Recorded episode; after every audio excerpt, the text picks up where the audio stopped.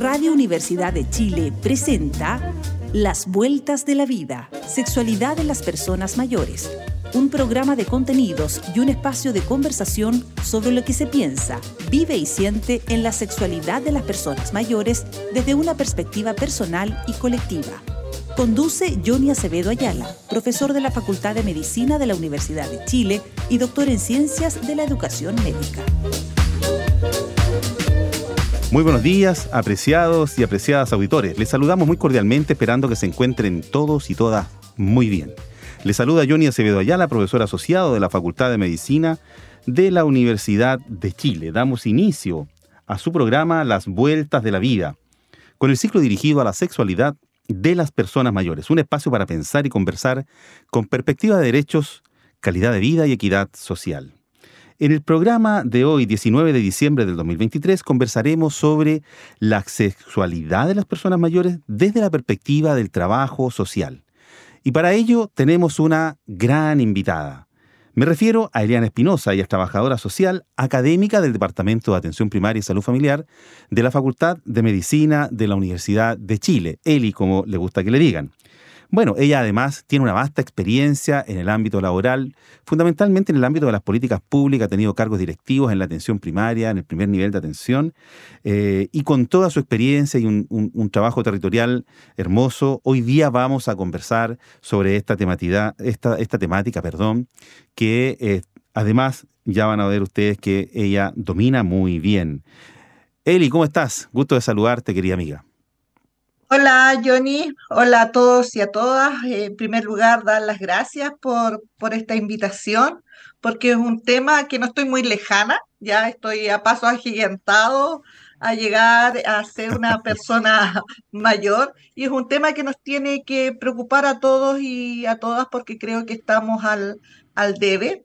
He sido parte de este proceso eh, de investigación que tú has impulsado, así que muchas, muchas gracias por la, por la invitación.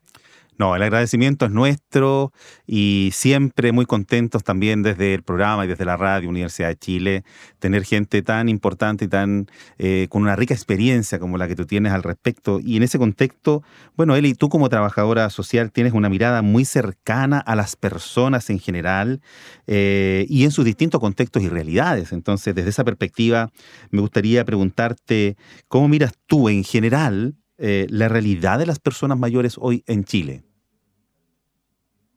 Uf, es una pregunta difícil, eh, difícil porque es hoy em, una realidad que está em, en directa relación con la historia de un país. Ya hoy día vemos que las personas mayores están sufriendo resultados de periodos de nuestra historia que de alguna manera u otra eh, han tenido una significancia en su curso de vida.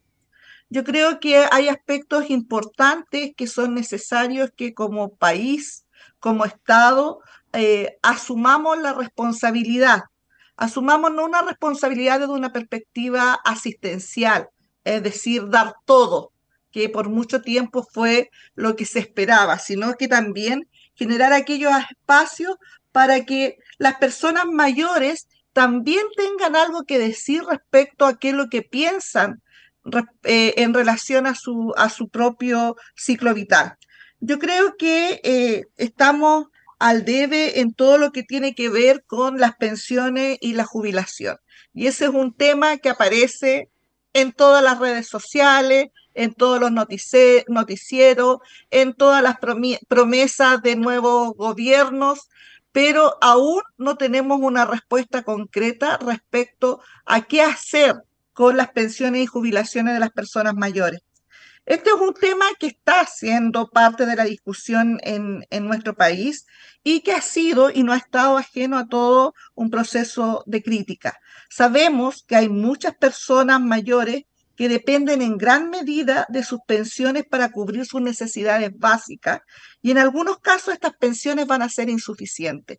Tenemos personas que su pensión les alcanza para la compra de medicamentos y en seres básicos y no para cubrir necesidades que, por ejemplo, la recreación, por ejemplo, la posibilidad de compartir con otros. Por lo tanto, creo que el tema de las pensiones y la jubilación es un área que como Estado y como país debemos realizar políticas sociales que permitan mejorar esas condiciones. Y esto es una responsabilidad de todos y de todas.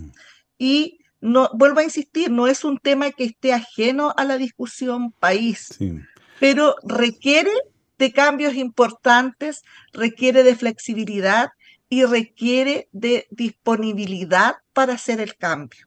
Oye, y en muchos, Sí, te iba a preguntar, y en muchos casos, eh, a yo he visto cuando de repente voy eh, camino por, por, por, el, por, el, centro, por la calle, veo eh, muchas, digamos, personas mayores con personas más jóvenes que uno entiende son familiares, hijos, hijas, en fin, porque le acompañan a la pensión, pero también le acompañan porque esa pensión es un cargo para esas personas también que les acompañan y lo que quiero decir en definitiva es que esta paupérrima pensión pasa a ser parte del ingreso más importante a veces dentro de una familia. O sea, tiene que además de su... O sea, si lo que tú dices, no se sustenta a sí misma la pensión para esa persona mayor, pero esa pensión paupérrima está también, de, eh, ella dependen el hijo, la hija que está cesante o los nietos, y por tanto es más grave el problema, digamos. No sé si tú lo has palpado en el territorio también a veces forma parte del único ingreso estable que tiene una familia.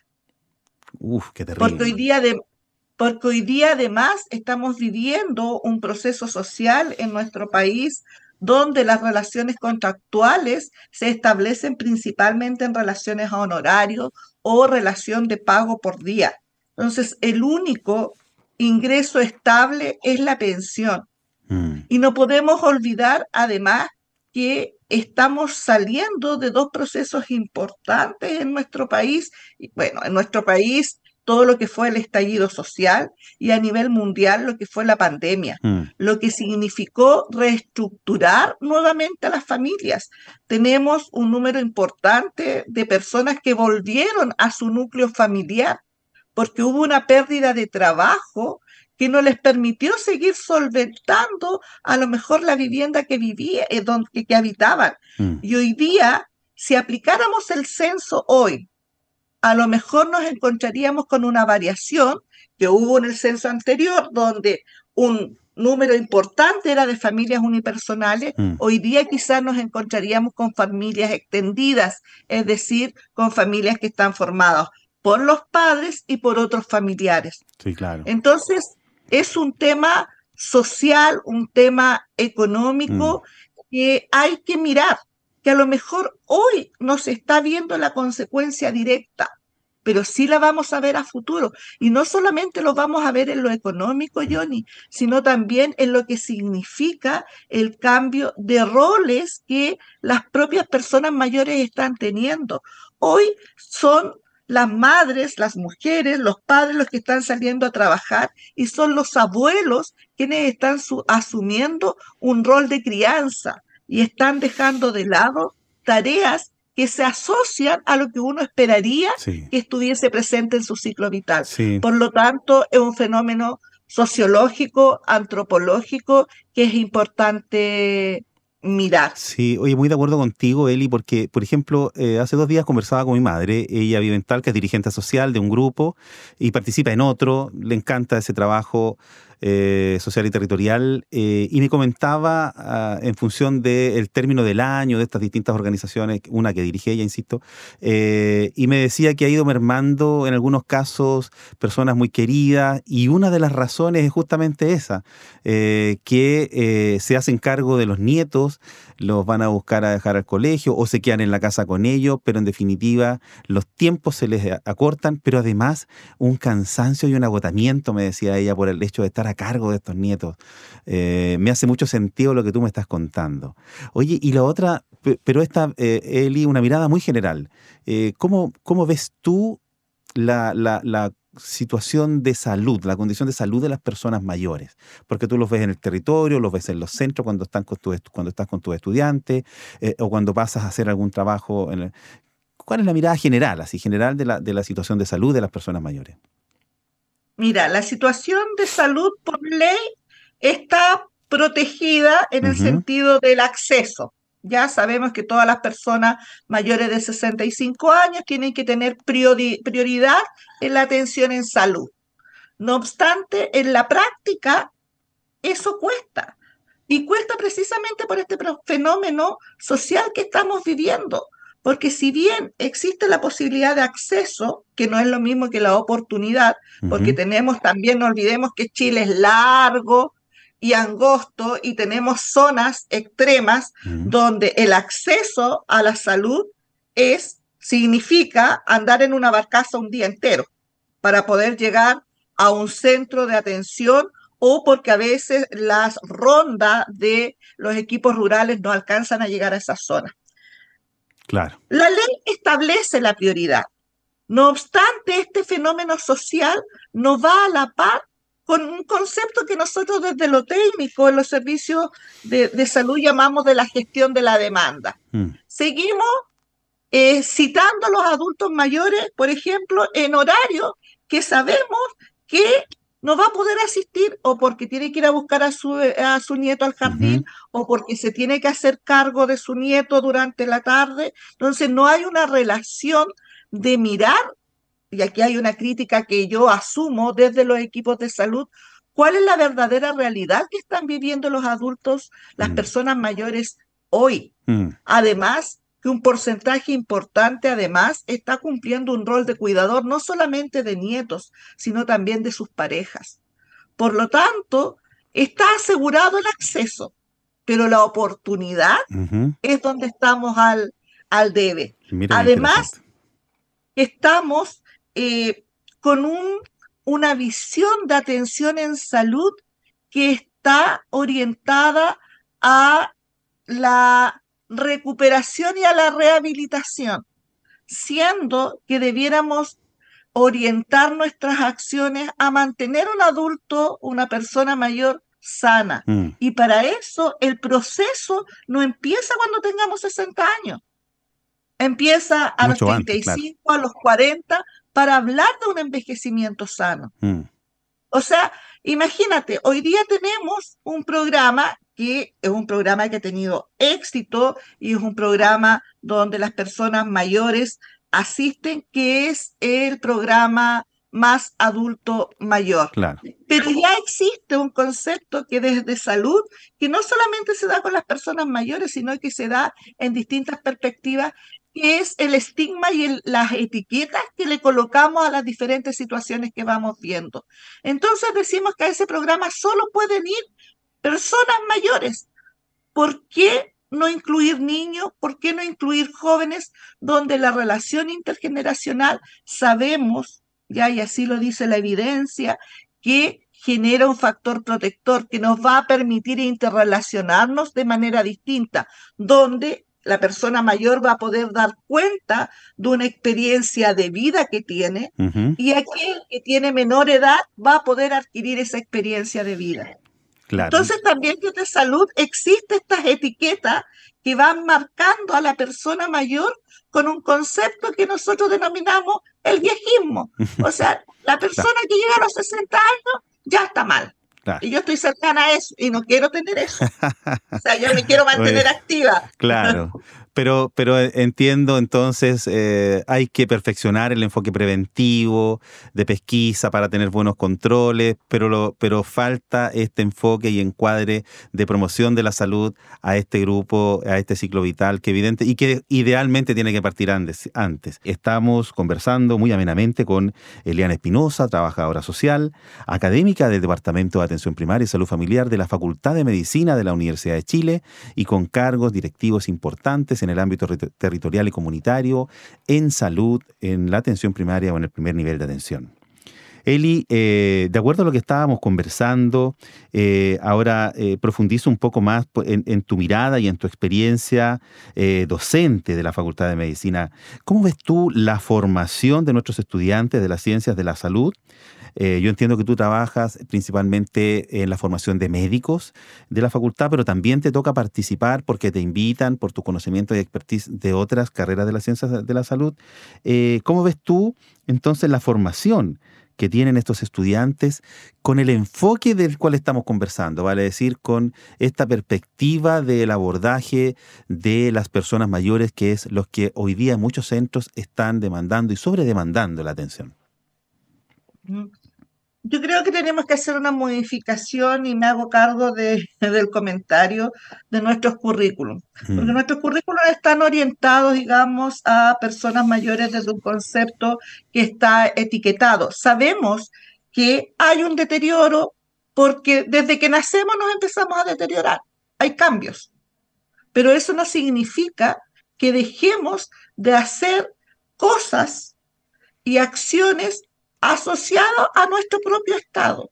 Y hoy lo que nosotros mostramos muchas veces a nuestros estudiantes es un adulto mayor que está dañado, un adulto mayor con polifarmacia, un adulto mayor con multimorbilidad. Por lo tanto, nuestra orientación debe estar en la preparación, como te decía, a un envejecimiento sano, a poder actuar de manera preventiva, promocional y anticipatoria.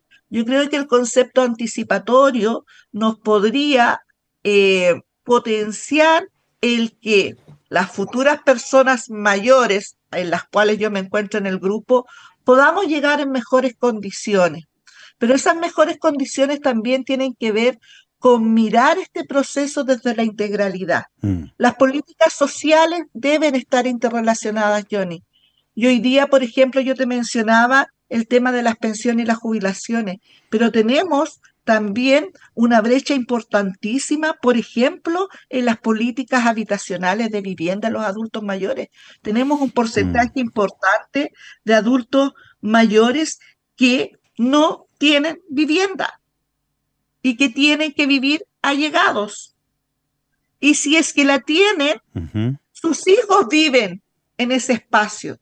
Entonces, ese núcleo, esa vida que uno esperaría llegar a la adultez mayor para desarrollarse desde la pareja, ya donde ya no existe la obligación de los hijos, donde no existe la obligación de pensar cómo voy a educar, qué mm. voy a, preparar eh, necesariamente en la alimentación para que los chiquillos eh, no, no sientan hambre, porque mm. en nuestro país se ha vivido el hambre.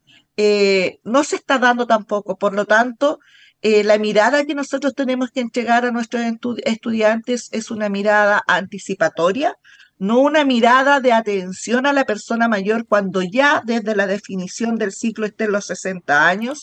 y con muchos daños encima, en la salud me Claro, y desde la, desde la integración de las políticas sociales, Perfecto. donde nosotros formamos médicos y mm. médicas. ¿Ya? Mm. Pero ellos son parte de un entorno y ellos también debiesen abogar porque desde la perspectiva que ellos tienen de salud, poder aportar a otras políticas. Y como yo te digo, el tema de la vivienda, del aislamiento social y a la base la discriminación y el estigma que existe frente a la persona mayor, eh, lo debemos cambiar. Y ese es un proceso de larga data. Sí, claro. Oye, interesante, Eli, porque ahí hay un, hay un tremendo trabajo que hacer, eh, en tanto después son los profesionales que van y que debieran impactar no solo en lo biomédico, sino que también en, lo psicosocial, como muy bien lo dices tú, y asociado a temas eh, preventivos y por sobre todo promocional. Todo, todo esto es, muy interesante en, el enfoque, en el encuadre, como un paraguas, porque mira a, a dónde te llevo ahora, digamos te llevo a una conversación respecto de cuál es tu visión entonces eh, sobre la sexualidad que viven las personas mayores en el día de hoy, digamos, donde todo lo precedente eh, evidentemente está correlacionado. Pero ¿cuál es tu visión de la sexualidad que están viviendo estas personas mayores hoy día? Mira, yo quiero tomar una frase que me marcó en una oportunidad en un focus group que tú me invitaste a, participar. Sí. Una mujer que me dijo, hoy día yo con el viejo podría hacer lo que quiera, porque no tengo el problema de que el cabro chico me esté escuchando, de que eh, lo tenga acostado al lado, de que las paredes sean delgadas. Pero ¿quién me dice si yo puedo tener o no puedo tener relaciones sexuales? Mm. Porque cuando voy a la consulta es lo que menos me preguntan en, en, en la consulta con la matrona, ni siquiera el doctor me lo pregunta. Mira. Y te voy a decir, abre comillas, yo me mojo cuando estoy con el viejo. Entonces tú te das cuenta que la sexualidad se sigue viviendo, a lo mejor no solamente desde la perspectiva del coito, mm. sino de lo que significa de lo emocional y de lo afectivo de estar con un otro, de poder compartir un espacio con el otro. Y ahí yo creo que eh, es importante trabajar ese aspecto, o sea, la sexualidad sigue siendo parte de nuestro desarrollo del ciclo lo que sí va teniendo variaciones. A lo mejor ya el coito, la relación misma, no, no, va a ser lo más importante. Pero sí voy a tener el espacio de compartir, del cariño, desde la afectividad. Y eso, y lo hablo desde los equipos de salud, creo que no estamos preparados para hablar, porque además tenemos el estigma de que creemos que el adulto mayor es una persona asexuada, que no siente. O sea, e-, esa lógica de, viejismo que tú decías que existe en la sociedad en general, eh, se eh, transmite y se perpetúa o se transfiere a esta, a esta dimensión que es la sexualidad, por, eh, así lo entiendo, digamos. Exacto, o sea, y desde la misma visión que nosotros, personas comunes y silvestres, podemos ver, o sea, ¿cuál sería nuestra visión si vemos, vemos a dos personas mayores besándose en una plaza? Mm. Oh, ¿cómo lo están haciendo? No les da vergüenza. Entonces, también es un proceso de cambio de mirada que debe existir. Claro. O sea, no solamente, vuelvo a insistir, es el acto sexual, sino yo creo que aquí hay un proceso afectivo importante mm. que debe ser acompañado con el acto sexual y que hoy día, y yo me refiero, digamos, al área en el cual estoy, en salud no se toca. O sea, pensemos que una de las prioridades que nosotros tenemos sanitaria en nuestro país para prevenir el cáncer en las mujeres es el PAP, mm. que recuerdo a todas nuestras auditoras eh, menores de 65 años que se lo tienen que hacer, ¿ya? Aprovecho de pasar el, el, aviso. comercial.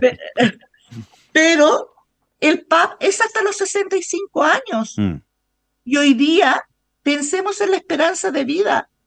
Ha aumentado y ha aparecido un porcentaje importante de cáncer en las mujeres mayores de 65. ¿Por qué? Porque no preguntamos, pensamos que no hay vida sexual o no hay vida después de esa edad.